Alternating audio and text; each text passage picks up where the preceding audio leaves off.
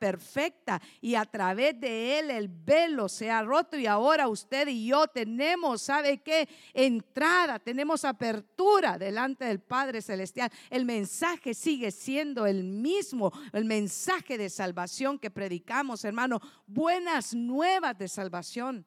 Espero que usted haya venido preparado porque nos vamos a llenar del Espíritu Santo. ¿Cuántos dicen amén? ¿Cuántos vienen preparados y expectantes de salir llenos del Espíritu Santo? Gloria a Dios, porque yo estoy en ese sentir, hermano. Yo quiero que usted sepa que el mensaje es, ¿cuál es tu aroma? ¿Qué presentas delante del Señor? Quiero que iniciemos en esta hora en la segunda, segunda epístola eh, de Pablo a los Corintios, en el capítulo hermano 2 y verso 15 y 16. Y el verso 15 dice, porque para Dios somos olor grato. En esta, en esta versión dice, ah, en esa dice, porque fragante aroma de Cristo somos para Dios entre los que se salvan y entre los que se pierden, siga el siguiente verso, y entre los que se pierden, para unos, olor de muerte, para muerte, y para otros, olor de vida, para vida. Y para estas cosas, ¿quién está capacitado?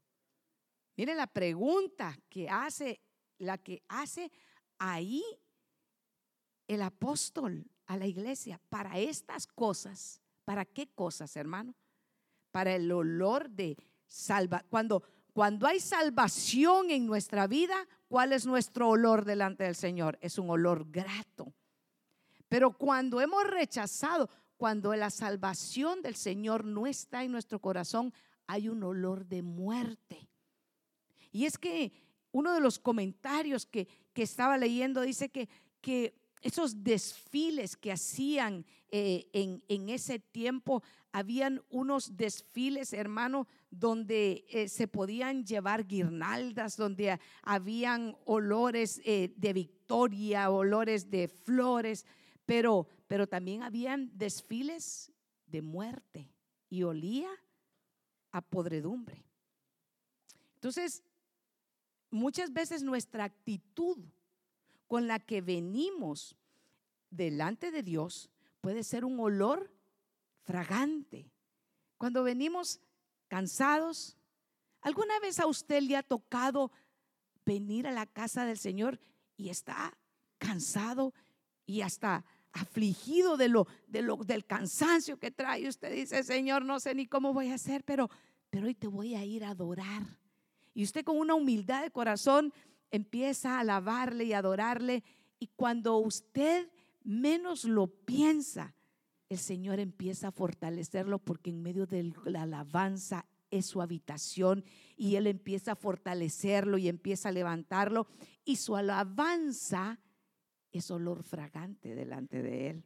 Es una adoración que está saliendo de un corazón, sí, atribulado, de un corazón afligido, de un corazón que está pasando de repente unas pruebas mayores, pero así como como cuando las olivas, hermano, son exprimidas y sale el aceite. Así está su corazón siendo exprimido, pero en las manos del Señor se convierte en ese óleo fresco que lleva sobre su cabeza y usted empieza a tomar fuerzas nuevas como las del búfalo y se empieza a levantar como las águilas, hermano, remontándose más allá de sus circunstancias porque no andamos andamos por vista, andamos por fe, porque le hablamos a las cosas que todavía no son como si fueran. Y empezamos a caminar y a decirle, Señor, no estoy viendo todavía el resultado por lo que estoy clamando, pero sé que eres mayor que mis problemas. Y viene y se presenta y es usted mismo la ofrenda de olor fragante cuando hay salvación, porque Cristo es el que Dios ve en nosotros. Él no ve nuestras bajezas, Él no ve nuestros errores, Él ve a su Hijo en usted y por eso usted y yo somos una ofrenda de olor fragante para el Señor. Si hay salvación en nosotros, pero si no hay salvación, es un olor a muerte. Y eso es terrible. Eso es terrible, hermano. Y, y le iba a traer algunas ilustraciones de lo que es olor a muerte, hermano, pero fíjese que después dije, no, Señor. Yo quiero un olor a vida. Quiero predicarles el olor de vida que el Señor tiene para sus hijos. Quiero que venga al Evangelio de Marcos y que busque el capítulo 14 y que ponga sus ojitos en el verso 3 en adelante. Porque ahí está Jesús, diga, ahí está Jesús. Diga, aquí está Jesús. ¿Cuántos creen que el Señor está aquí en este lugar? ¿Cuántos creen que el Señor camina en medio de nosotros? ¿Cuántos creen que Jesucristo es el mismo de ayer, de hoy y por los siglos? Que Él no ha cambiado y Él ha prometido estar con nosotros y Él está aquí.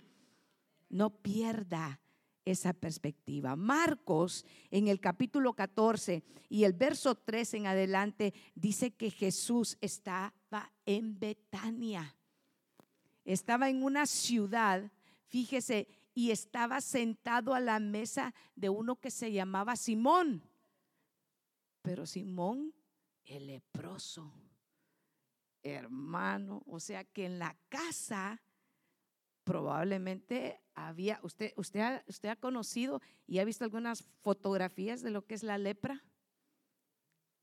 La lepra es una llaga en la piel, hermano, y es terrible, porque a veces esas llagas pueden tener un mal olor. Hay que estar constantemente, constantemente curando esas llagas para que no tengan un olor a putrefacción. Es, es, es terrible. Sin embargo, Jesús siempre nos sorprende. Dice, dice usted amén. Jesús a usted, lo, Jesús es maravilloso, no rechaza. Decía la alabanza, que hermoso. Jesús no rechaza nuestro corazón, hermano. Y un corazón contrito y humillado, el Señor lo recibe. Porque es la actitud. Es la actitud. Estando sentado, ¿quién? Jesús, en Betania, sentado a la mesa de la casa de Simón el leproso. Vino una mujer con un frasco de alabastro de perfume muy costoso, de nardo puro. Y dice, fíjese, en ese mismo verso dice que el perfume era de nardo puro, pero que era costoso. Porque este no era imitación, de esos perfumes que usted se pone y, se los pone en su casa ya cuando, ya cuando va por la puerta de, la entrada de su casa ya no huele a nada. Porque, porque era falso, diga, era falso, era falso. Lo falso no retiene el olor, pero lo puro retiene el, el olor porque es, fíjese, mire qué precioso la enseñanza que estoy segura tiene muchos ángulos, pero esta noche, esta noche yo no quiero tocar otros ángulos que tiene esta, esta porción de la enseñanza. Podría hablarle de la lepra de Simón, podría hablarle de por qué Jesús estaba en Betania, pero no quiero en este momento, quiero que usted y yo nos pongamos la atención en que el perfume era de nardo puro y era costoso por la pureza que tenía aquel perfume. Y vino con el frasco. No, no vino con lo que sobraba, sino que vino con el frasco entero. Y dice que, fíjese, el, el perfume era costoso de nardo puro y rompió el frasco y lo derramó sobre la cabeza. Verso 4 eh, ahora. Mire qué precioso. El perfume, el perfume que ella trajo, lo rompió y con ese ungió la cabeza del Señor.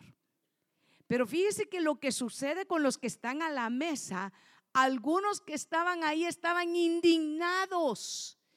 En lugar de alegrarse, en lugar de decir, qué hermoso lo que esta ha hecho venir a ungir al Señor con un perfume costoso, ungiéndolo, hermano, reconociendo a quién tenían.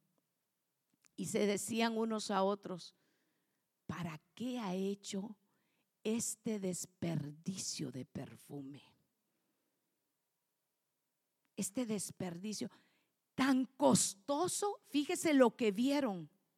Vieron el acto, la actitud de aquella mujer de humildad, de venir delante del Señor, romper lo más costoso quizá que ella tenía, el frasco de perfume de alabastro. Lo rompe y unque la cabeza del Señor y sabe que ella, la actitud de ella fue dar todo, diga todo, lo mejor que ella tenía. No dejó nada para sí, sino que lo entregó ungiendo la cabeza del Señor. Pero los que estaban a la mesa del leproso no lo miraron así, porque el corazón de ellos estaba dañado.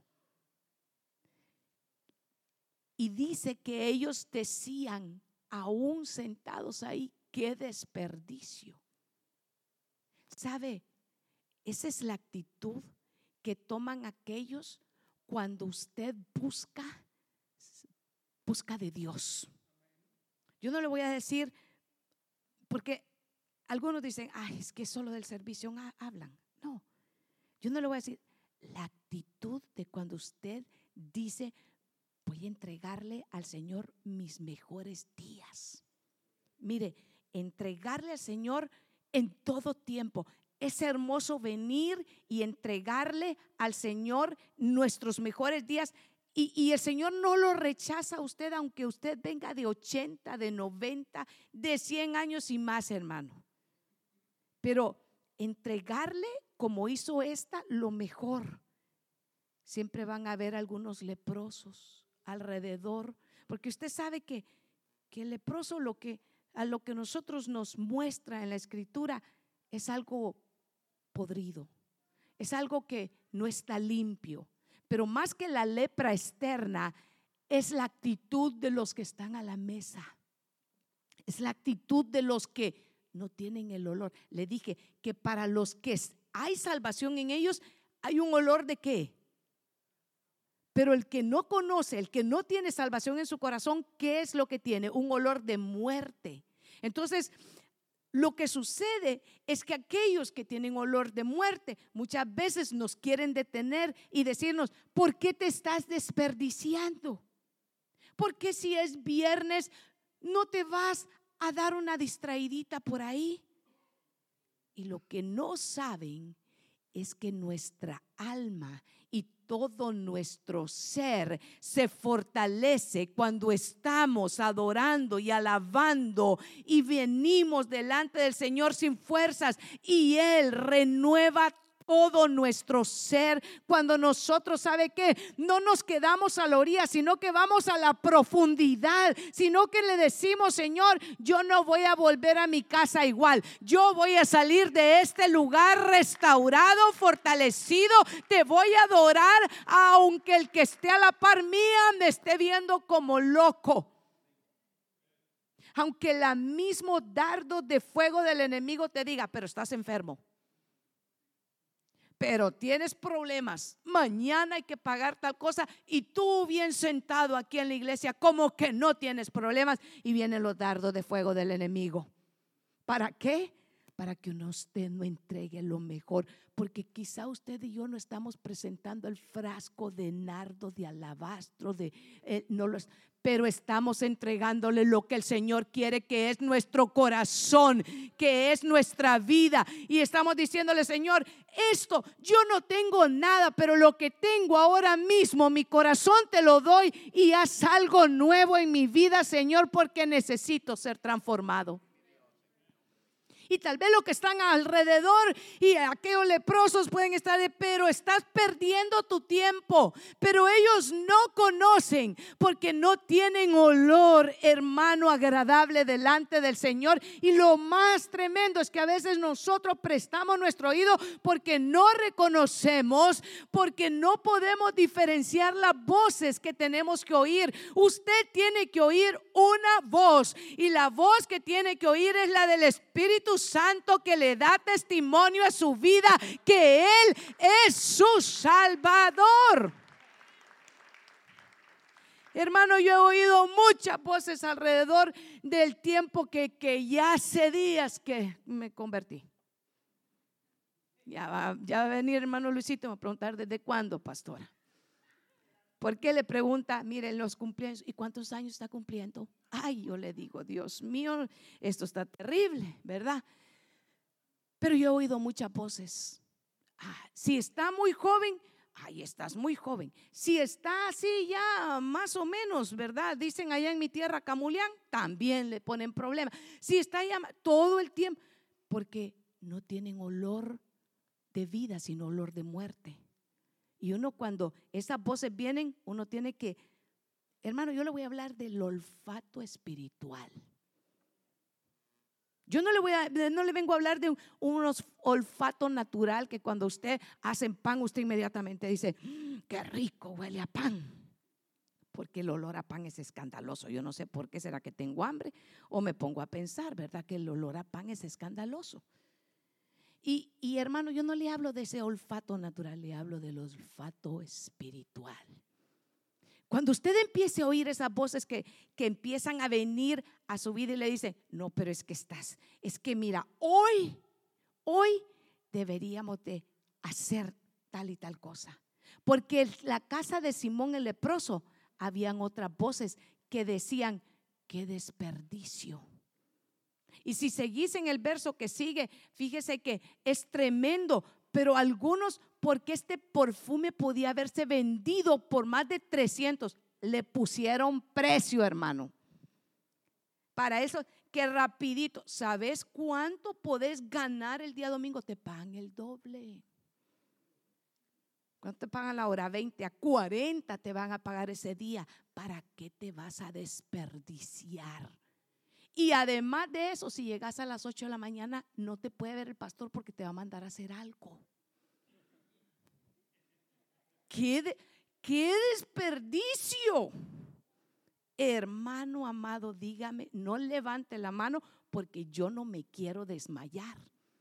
Porque todo lo ven a lo monetario. Ahí en la mesa del leproso le pusieron precio al corazón de aquella mujer que había traído lo mejor.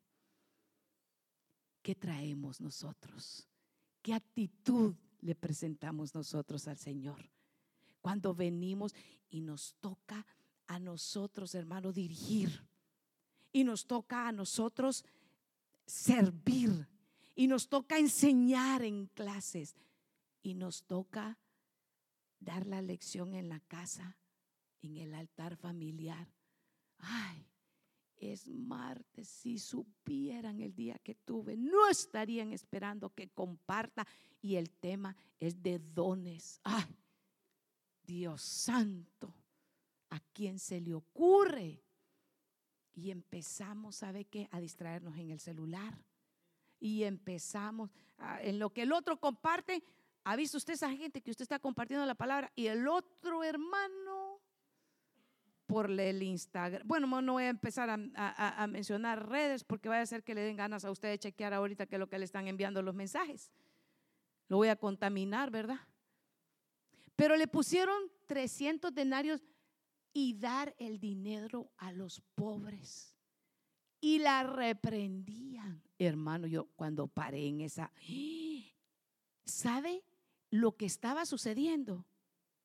Que el humanismo le salió y dijeron, pero ¿cómo es posible?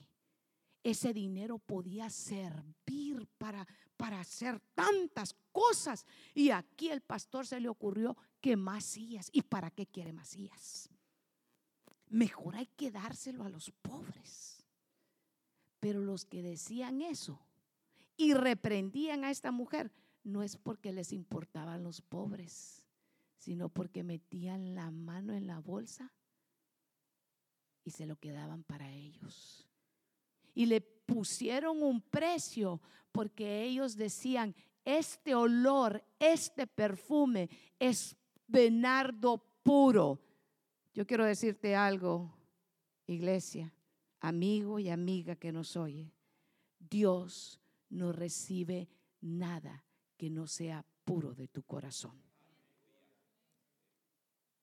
Yo amo escucharlos, hermano, el tiempo de intercesión. Pero yo quiero decirle, Dios quiere tu clamor aquí. Quiere que tú hagas un altar con el Señor y que hagas una oración de tu corazón para Él. No te acostumbres a que otro haga por ti lo que nos corresponde hacer a nosotros. Y es importante poderle decir que esto mismo, mire, mi hermano, tan importante, que esta mujer en el Nuevo Testamento hizo algo extraordinario. Esto no era normal. Esto no era algo que, que, porque usted ha escuchado, tal vez, no sé, no sé qué tanto usted conozca ese dicho aquí, pero ¿a dónde va Vicente? ¿Dónde va toda la gente? Ahorita la locura de que viene el Black Friday y todo el mundo a comprar. Y yo le digo, los precios están iguales. Y a veces es que compra uno y se lleva dos. Es porque le doblaron el precio y vale lo, lo mismo, le va a salir. Pero como todo mundo anda comprando, entonces nosotros nos alborotamos y también queremos andar comprando. Pero ¿sabe qué me gusta, hermano, en la escritura? Y el ejemplo que nos da esta mujer en Marcos, en el capítulo 14, es que ella hace algo fuera de lo normal. Estaban todos sentados. Estaba Simón el leproso y los invitados de él a la mesa. Y los invitados a la vista está que eran unos murmuradores también. Porque no se agradaron de la actitud de aquella. Más bien la reprendían. ¿Por qué desperdiciaste? ¿Por qué lo, por qué lo quebraste? ¿Por qué no lo vendiste? ¿Por qué no hiciste una obra mayor? ¿Qué obra mayor puede ser que estar a los pies del Señor clamándole y diciéndole, Señor, aquí está mi petición delante de ti? Hermano, los milagros no vienen de hombres, los milagros vienen de Dios. Alzaré mis ojos a los montes, dice el salmista. ¿De dónde vendrá mi socorro? Mi socorro viene de Jehová que hizo los cielos y la tierra. El que no dará mi pie al resbaladero, el que no se duerme, el que te guarda. Hermano, es tan importante que nosotros entendamos que nosotros nuestra esperanza no puede estar puesta en que alguien de carne va a resolver por nosotros. Aún, hermano, las cosas que nos parecen imposibles, hay algo imposible para Él. Dios es capaz de volver a abrir el mar en medio de nuestros problemas, hermano. Él es experto él es experto que cuando el mundo dice no se puede, y, sabe que usted va a Él en oración y le dice, Señor, ¿sabe lo que me están diciendo? Que no se puede. Dicen que no se puede, pero yo te creo, Señor. ¿Usted alguna vez le ha traído el diagnóstico médico al Señor? Yo sé que aquí hay grandes testimonios, hermano. Hay testimonios de hermanos en la fe que le han llevado su diagnóstico al Señor y que le han dicho, Señor, esto es lo que dice la ciencia, pero sé que tu palabra dice, Señor, que tú eres el hacedor de maravillas y yo te creo una vez más, te pido que muestres tu poder. Y cuando el mundo ni siquiera puede entender, porque cuando Dios mueve su mano, hermano, Él abre las puertas que nadie puede abrir. Y cuando Dios abre, nadie puede cerrar. Y cuando Dios cierra, nadie puede abrir. eso es que nosotros tenemos que aprender de la actitud de esta mujer, que aunque la reprendían, ¿qué es hermano? Aunque le decían que desperdicio, ella seguía ungiendo la cabeza. A mí me gusta, hermano, que seamos persistentes para el Señor. Que cuando nos dicen no se puede, sí se puede, porque el Señor me dijo que lo va a hacer. Es que mira que ese hijo tuyo entre más horas, más perdido anda. Pero el Señor va a tener cuidado de mi casa. No, es que mira que ahorita la cosa está tremenda, la economía, pero el Señor ha dicho que no ha visto un justo desamparado ni su descendencia que va a mendigar pan. Que en tiempos malos el Señor se va a glorificar en mi casa y en días de hambre el Señor me va a saciar en mi casa. Y yo voy a ir con esa actitud y me voy a presentar y le voy a decir al Señor, Señor, aquí está mi circunstancia. Pero te pido que hagas tu perfecta voluntad en mi vida. Te traigo una petición, no te traigo caprichos, te traigo peticiones, Señor. Y tu palabra dice, Señor, que si yo me aprendo a deleitar en ti, tú concedes las peticiones de mi corazón. Por eso es que es necesario, no oremos, hermano, en nuestro entendimiento, sino que oremos conforme lo que el Espíritu Santo nos está diciendo y que nuestra, sabe que alabanza, que nuestro servicio que nuestra actitud sea de olor fragante para Él, que no sea un olor a muerte, hermano, que no sea una cosa de que lo hacemos por cumplir. Yo no sé si a usted alguna vez un compañero de trabajo, usted ha visto que hace las cosas solo porque que ya se callen. Qué horrible, ¿verdad? Llegar, o a usted le gusta llegar a un restaurante donde le digan, ¿qué quiere comer? Hermano, usted queda como que, Dios santo, ¿qué le pasó? Yo no sé si a usted, pero, pero cuando usted lo atiende bien el mesero, usted no se puede ir, espero que no se vaya sin dejarle una buena propina.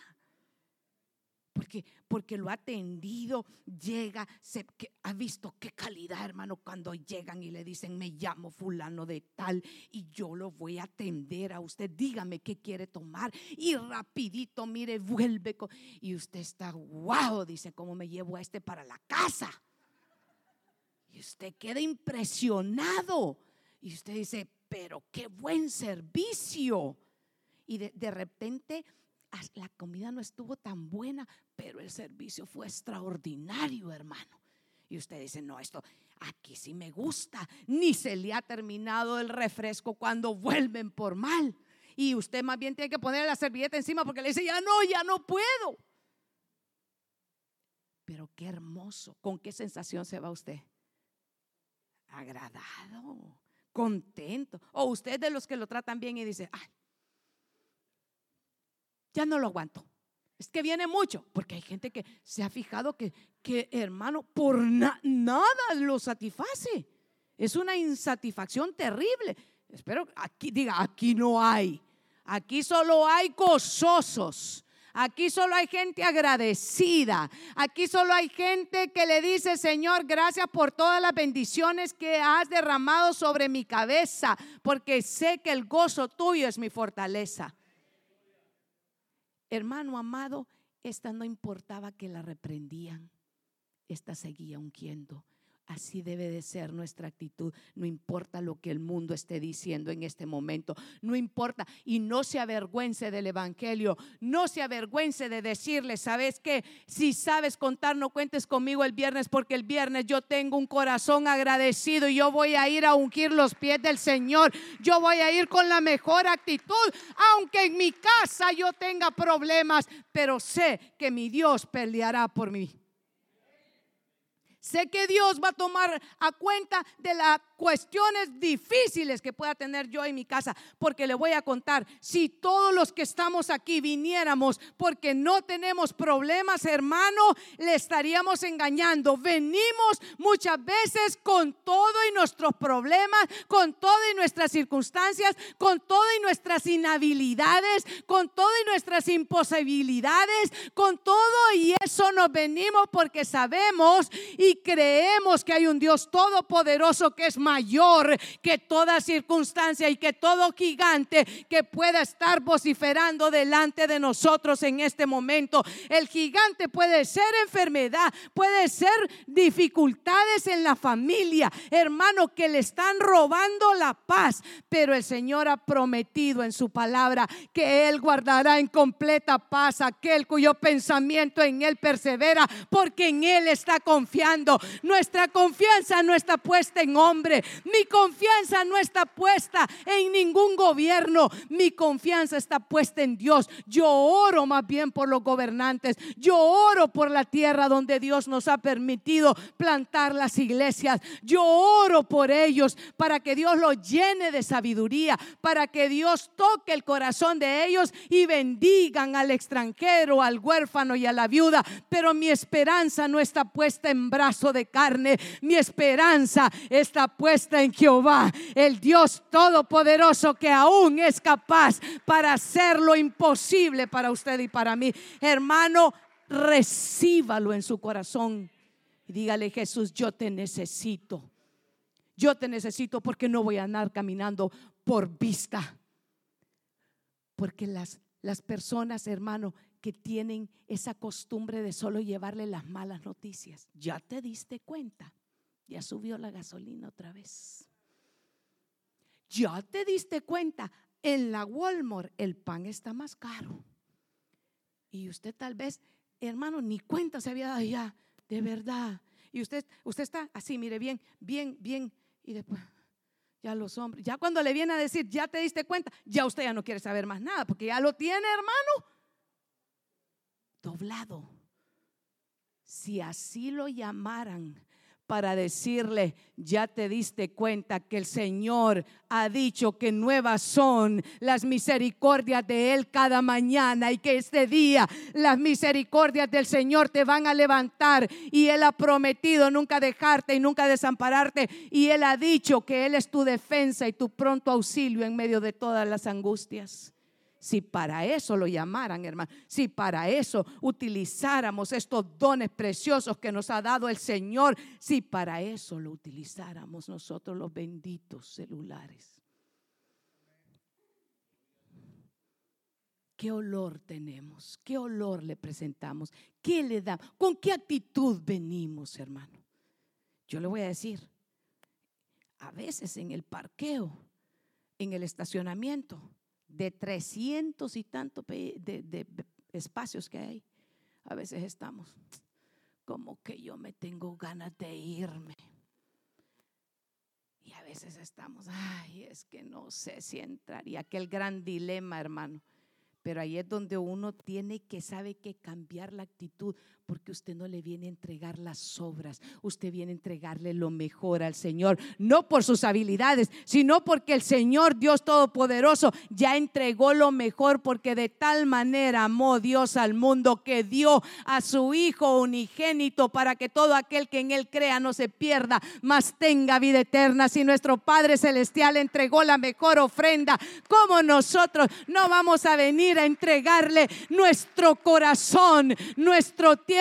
Que no es nuestro, sino de Él. ¿Cómo no le vamos a venir a presentar sus hijos que no son suyos, sino herencia de Jehová? Y decirle, Señor, aquí está la dote que tú me diste. Yo, en cambio, te los traigo, te los presento como hizo Ana, que le dijo, Señor, este es el que me diste. Aquí te lo entrego para que sea de tu servicio. Y nunca perdió y nunca le hizo falta porque Dios restituye aún más de lo que nosotros podemos darle. ¿Qué olor tenemos? ¿Con qué olor nos presentamos? ¿Con qué actitud venimos? ¿Con qué actitud adoramos? Porque adoración no son cantos rápidos y cantos lentos y que no, adoración, hermano, es la actitud que hay dentro de nuestros corazones, que adoramos al Señor por lo que Él es, no por lo que Él nos pueda dar. Porque no es la doctrina de las cosas. Si Dios me da, entonces le doy. No, yo le doy al Señor. En todo tiempo estará la alabanza del Señor en mi boca. En todo tiempo le voy a alabar. En todo tiempo, aún, aún en medio de mis dificultades, le voy a alabar. Me voy a levantar. Y le voy a decir, Señor, no voy en mis fuerzas, porque tu palabra ha dicho, bástate mi gracia porque el poder del Señor se perfecciona en tu debilidad.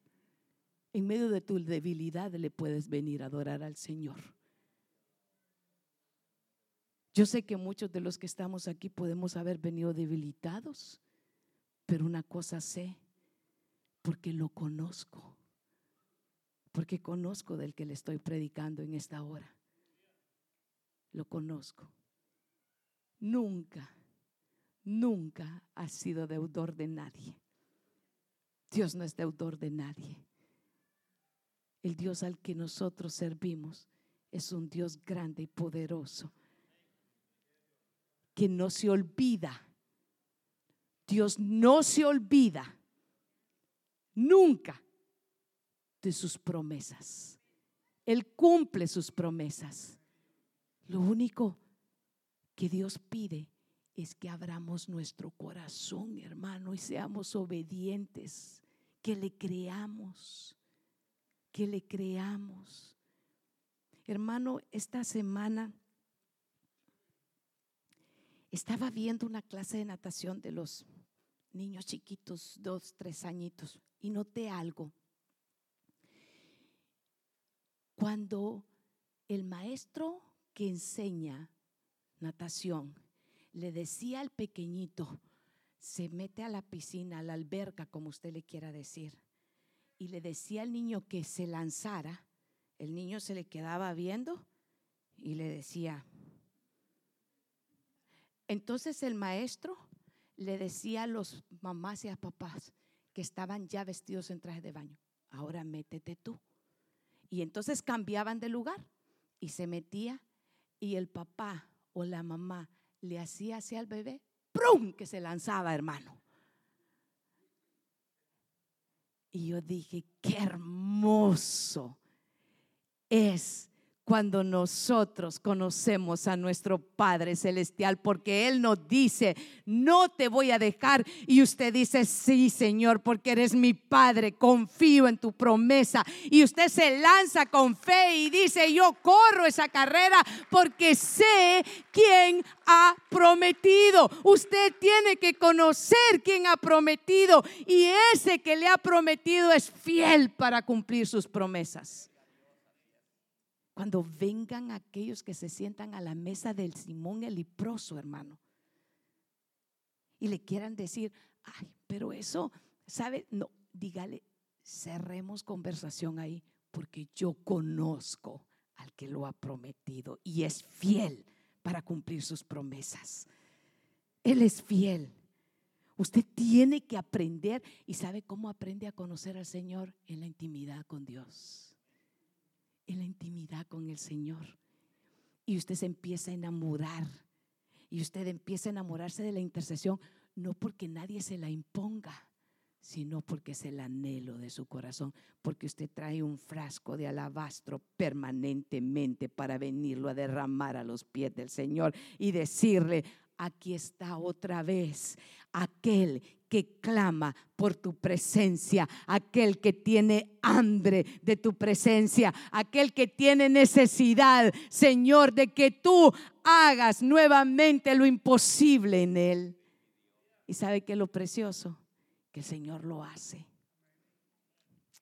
Se me fue el tiempo y solo pude predicarle de uno, y eran como siete, hermano, pero en la vigilia nos la desquitamos. ¿Qué le parece?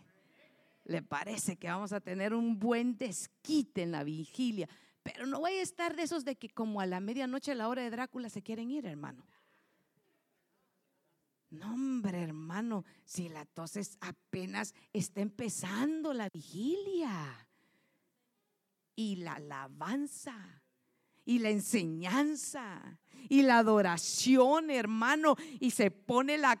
Es que mire, hermano, el mundo no puede entender, porque a lo que nosotros hacemos para el mundo es locura, porque tienen olor a muerte, diga, olor a muerte, porque cuando hay olor a muerte, hermano, nada que tiene olor a muerte va a salir algo bueno de su boca. Yo hay algo bien curioso que a mí me llama la atención, que conozco cristianos que van donde mundanos a que los aconsejen. Yo me quedo pensando y digo, ¿qué de bueno puede salir de un corazón que no tiene a Cristo? ¿Qué de bueno puede salir? Le dice, fíjate que tengo problemas matrimoniales. Te dije que ese depenturado que tenés por marido lo hubieras dejado hace tiempo. No te hagas vieja con ese hombre. Y allá va la otra, hermano. A mí me lo han venido a contar. Es que, pastora, es que mi abuela me dijo que, mire, yo tengo que desechar ese hombre. Y tu abuela, eh, contame, le digo yo, y es cristiana. No, pastora, si ya se divorció cinco veces, me dice. Aliviado está el enfermo, digo yo. Ahora sí, dije yo. ¿Cómo? ¿Cómo le queda a usted el ojo con eso? En vez de ir y decir, Señor, haz un milagro con este. Tú puedes hacerlo ya que no hizo caso antes, pero ese es otro mensaje, ese es otro mensaje. Yo lo primero, bueno, eh, mire, Génesis 8:21, para salirnos de este lugar espinoso. A usted, a usted, usted no, usted ni siente que son las 8:17, ¿verdad? ¿Verdad que no? Gloria a Dios, yo tampoco, hermano. Hagamos como que no hemos visto el reloj, ¿le parece? Gloria a Dios. Usted tiene una gran misericordia. Dele un aplauso al Señor, hermano. Dele un aplauso al Señor. Diga, Dios, gracias por tu palabra. Hermano, es que es tan necesario. Mire, ve lo que pasa. Este no es otro sino que Noé. Noé, el de la Biblia. No, Noé, ¿verdad? Y el Señor percibió el aroma agradable. Y dijo el Señor, para si nunca más volveré a maldecir la tierra por causa del hombre. ¿Por, por causa de quién vino la maldición? Por la causa del hombre. Porque la intención del corazón del hombre es mala desde su juventud. Nunca más volveré a destruir todo ser viviente como lo he hecho. Hermano amado, mire lo que está pasando, hermana. Mire lo que está pasando aquí. Noé baja del arca y él hace la el primer altar, la, la primera mención que se hace de altar en la Biblia, en las escrituras, es Noé. Es cuando Noé preparó. ¿Sabe que el altar hay que prepararlo, hermano? Hay que prepararlo. ¿Sabe que el corazón hay que prepararlo? Porque la intención del corazón nunca va a querer, hermano. Es que yo no sé por qué a, mí no me nace hacer. ¿Usted cree que en el corazón de nosotros va a estar así como que, ¡oh, wow! Hoy es día de vigilia. No, mire lo que estaba pasando. Había venido, la, mire, un juicio tremendo, el diluvio. Pero Noé bajó, preparó un altar y dice que el Señor percibió el aroma, ¿cómo? Aroma agradable. ¿Y qué es el altar que hizo? No es un altar, diga, de gratitud. Sabe que la gratitud, hermano, la gratitud hacia el Señor es grata, es olor fragante para Él. Gratitud. ¿Cómo nos acercamos? ¿Con qué actitud? Con gratitud de decirle cada mañana, me gustaba el siervo, fíjese, el domingo hablaba y decía, el gozo de nosotros tiene que estar todos los días, todos los días. hay días más difíciles que otros. ¿Dicen amén ustedes, hermano? Y yo entiendo que hay días difíciles. Hay días en que usted, hermano, por donde usted lanza, siempre hay un problema. Pero ¿sabe qué? En medio de eso no debemos de perder la gratitud con el Señor y decirle, Señor, no entiendo estas circunstancias, pero mi corazón, mi corazón va a haber gratitud porque sé que en medio de todas estas circunstancias tú estás obrando para bien en mi vida, porque los planes tuyos, Señor, no son para mal en mi vida, sino que son para bien en mi vida. Dice que Noé en medio Usted sabe lo que había pasado, usted sabe los 40 días, usted sabe todas esas circunstancias, pero él se bajó y lo primero que hizo fue hacer un altar para agradecerle al Señor por sus bondades y sus misericordias, que nosotros aprendamos a correr todos los días de nuestra vida, hermano, hacer un altar. Y no lo vamos a hacer literalmente, hermano, de, de piedra o de madera o de, o de materiales, sino que el altar es nuestro corazón y el olor que el Señor recibe es nuestra gratitud y nuestra adoración cuando le decimos, Señor, aquí está mi vida en medio de todas estas circunstancias. No espere que todo esté bien para venir a adorar al Señor.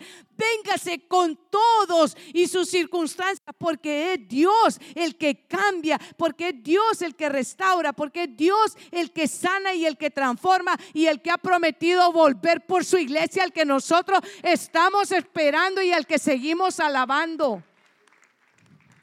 No pierdas la pasión del primer amor para el Señor. No pierdas tu pasión para el Señor, hermano que nuestra pasión, que nuestra fuerza, que nuestra alegría, que nuestra, si es tu niñez, tu juventud, tu madurez, tu vejez, lo que sea, que sea lo mejor para el Señor.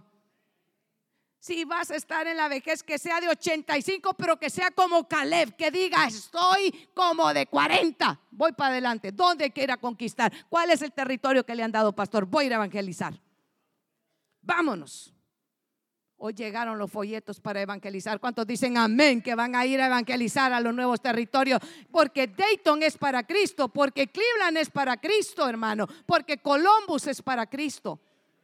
Porque hay demasiadas cosas que están pasando ahí afuera y arrastrando a la, a la humanidad a las cosas malas, hermano, para que nosotros como iglesia solo nos quedemos hablando de teología entre nosotros mismos. ¿Y qué le parece tal cosa? ¿Qué le parece lo otro? Vamos a practicarla. Vamos a dar de gracia lo que de gracia recibimos. Y en ese proceso, yo quiero decirte que jamás Dios se va a quedar con nada. Jamás. Dios no se va a quedar con nada. Dios te va a bendecir. Porque Él ha dicho que Él ama a los que le aman y que le hayan los que temprano le buscan. Vamos a practicarlo. Vamos a decirle al mundo, ¿sabes qué? El mundo piensa que nosotros, ¿sabes que no, no estamos aquí porque alabando al Señor y, y porque no tenemos problemas. No es eso. Es porque sabemos el Dios que es más poderoso que nuestros problemas, que nuestras circunstancias. Y Él va delante de nosotros. Y en el momento de la dificultad, el Señor nunca llega tarde. Siempre obra para bien. Noé supo esperar.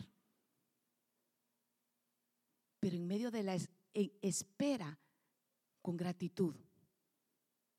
No con murmuración, porque ese es olor de muerte. Solo a mí me ponen. Solo a mí me llama el pastor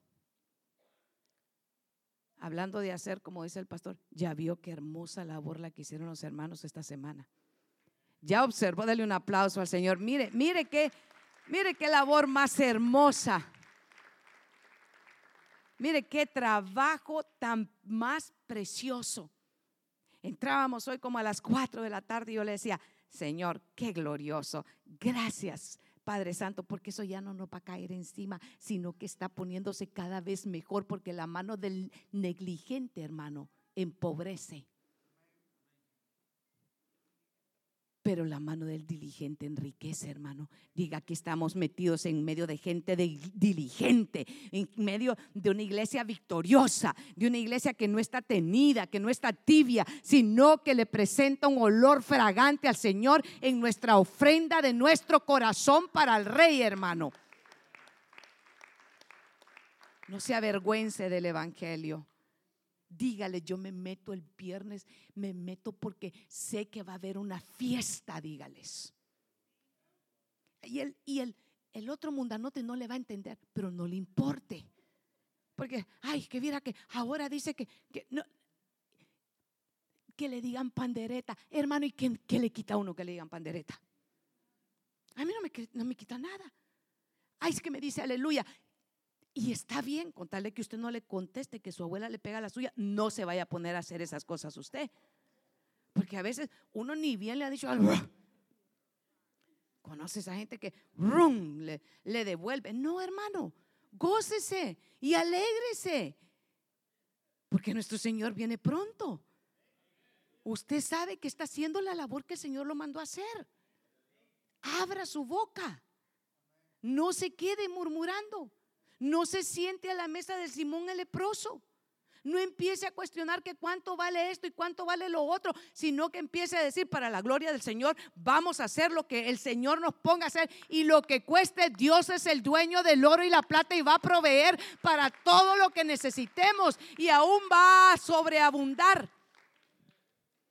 Hermano, creámosle al Señor. Levantemos, la, levantemos y hablemosle en esta ciudad al compañero. Leva, hablemosle al que todos ellos necesitan de Cristo. El más amargado con el que usted trabaja es el que más de Cristo necesita. Porque le voy a decir, no puede estar triste un corazón que alaba a Cristo. No puede estar amargado un corazón que alaba a Cristo. No puede. No ve que el Señor le da gozo a uno, hermano se cae uno y le duele la vergüenza. El, orgullo es el que le duele, pero uno se termina riendo de lo que uno mismo ha hecho. Me caí, dice uno, yo está carcajeándose uno que se cayó. Y cuando uno se ríe, ¿sabe qué? Ya no le duele que los otros se rían, porque de esta manera usted está riendo también, pues. Pero un amargado no va a hacer que se caiga, porque hermano, no quiere que nadie diga nada se levanta ahí bien trompudo. Hermano, no. Gócese. Es viernes, alegre se viene para el culto. Es domingo, gócese más porque viene a alabar al Señor. Diga, yo voy a venir repleto del gozo, de la gloria del Señor. Él sé que me va a ungir mi cabeza con aceite. El Señor, a Él corre el justo y es levantado. Yo me gozo todos los días en el Señor.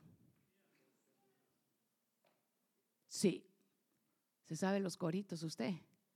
Venga, súbanse los hermanos. Vamos a cantar coritos. ¿Quién, dice amén? Vamos a cantar coritos. Gloria a Dios. ¿Está preparado usted para cantar coritos? Aleluya, gloria a Dios. Gócese, hermano. Vamos a alabar al Señor. Y sabe qué, hermano, en medio de nuestro cántico, que el Señor haga su habitación. ¿Cuántos dicen amén? Y mire, hermano, mire, hermano, eh, ¿sabe qué? Sáquese esa pena. Sáquese esa pena, hermano. Saque esa pena de que, no, mire, usted se va a gozar y en medio del gozo, fíjese que en medio de esa alabanza, el Señor hace su habitación y rompe todas esas cosas. Eso, ¿sabe qué? Esa amargura, hermano, eso no se siente en mesa de leprosos. Rompa el frasco de alabastro, póngase de pie. Derrame el mejor aroma para el Señor. Diga, yo voy a presentar un aroma de vida.